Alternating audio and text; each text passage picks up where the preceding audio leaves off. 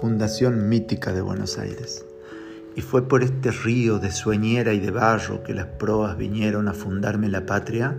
Irían a los tumbos los barquitos pintados entre los camalotes de la corriente zaina.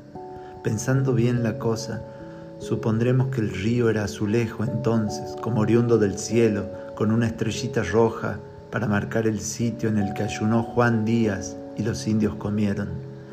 Lo cierto es que mil hombres y otros mil arribaron por un mar que tenía cinco lunas de anchura y aún estaba poblado de sirenas y endriagos y de piedras imanes que enloquecen la brújula.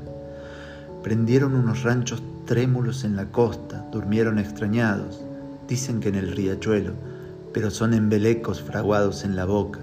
Fue en una manzana entera y en mi barrio, en Palermo, una manzana entera pero en mitad del campo, expuesta a las auroras y lluvias y sudestadas, la manzana pareja que persiste en mi barrio, Guatemala, Serrano, Paraguay, Urruchaga.